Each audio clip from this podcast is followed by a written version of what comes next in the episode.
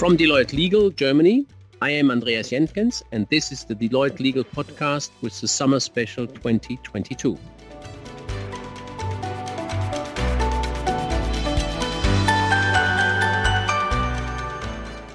In today's episode, we are talking about some legal aspects in the special cooperation between Japan and Germany. It deals with the so-called company law package of the EU and the implementation of the cross-border reorganization measures to be introduced into national law of the respective member states of the EU quite soon. In my capacity as head of the Japan desk of Deloitte Legal, I'm very happy to talk with Go Yonemura, Senior Manager of our Japanese Services Group, currently seconded from Japan to Germany. So we are talking about EU law and changes in connection with Japan. So what's the connection in, in your mind? Thanks, Andreas. Yes, good question. Of course, there is a direct link. Japan is one of the biggest economic partners of the EU. That was also underlined by the recent Japan-EU Free Trade Agreement. Japan is the EU's second biggest trading partner in Asia after China and EU's sixth most important trading partner worldwide. And in turn, for Japan, the EU is its third largest trading partner worldwide, after China and the US. Based on the long tradition of doing business together, many Japanese multinationals are active in Europe, and there are numerous subsidiaries of Japanese groups or companies here in Europe. Yeah, exactly. And that is the connection. Having subsidiaries throughout the world, as a company, you have always to consider whether your group structure currently fits to the changing environment and whether it's set up properly. Yes, we see that also many Japanese companies in Europe grew by acquisitions, which increased the number of entities or businesses in Europe and which need to be organized or structured. Yeah, and I can add, of course, the other way around as well. So if a kind of division or something needs to be sold, it is often required to perform a pre-sale structuring in order to facilitate the divestment. And actually for for German, I would say for national German reorganization, we have already a quite good toolbox, in particular in the German Reorganization Act, the so-called Umwandlungsgesetz. We can merge, we can change the legal form of companies, and we have also different options to perform a demerger and to split a company or to transfer parts of a company into new or already existing entities. These measures in particular benefit from the so-called universal succession.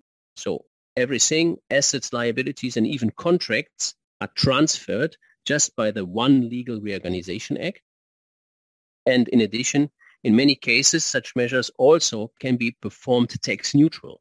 So the measures do not trigger income taxes. However, for cross-border restructuring, the toolbox was actually quite limited. But this will change now with the implementation of the Mobility Directive in Germany and also in the other EU member states. And that's we would like to talk briefly about today. The Mobility Directive of the EU, which needs to be implemented by end of January 23 into local national law, will really increase the possibilities of cross-border restructurings immensely.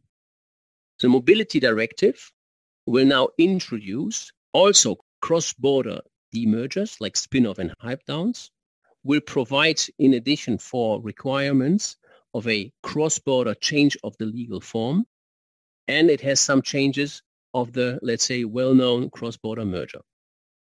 This will, as said, increase the flexibility and mobility of EU companies massively.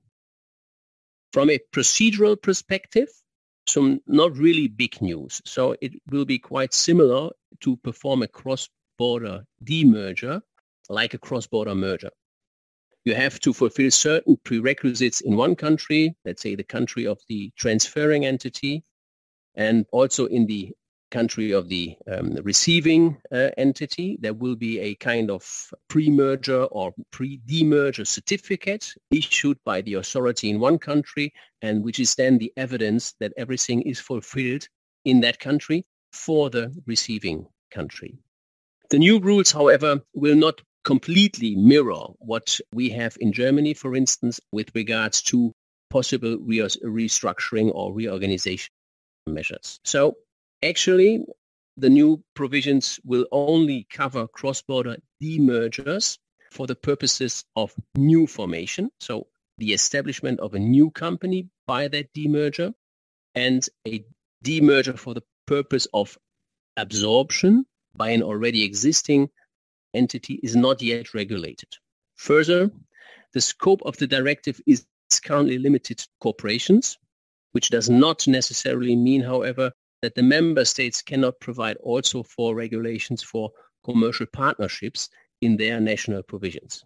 And then with regard to cross-border relocations of registered offices with the simultaneous change of the legal form, we had that already implemented based on EU law without the, the written national law. But this will also now be implemented into really written law, and that makes it, of course, easier and more reliable for companies to do such a step.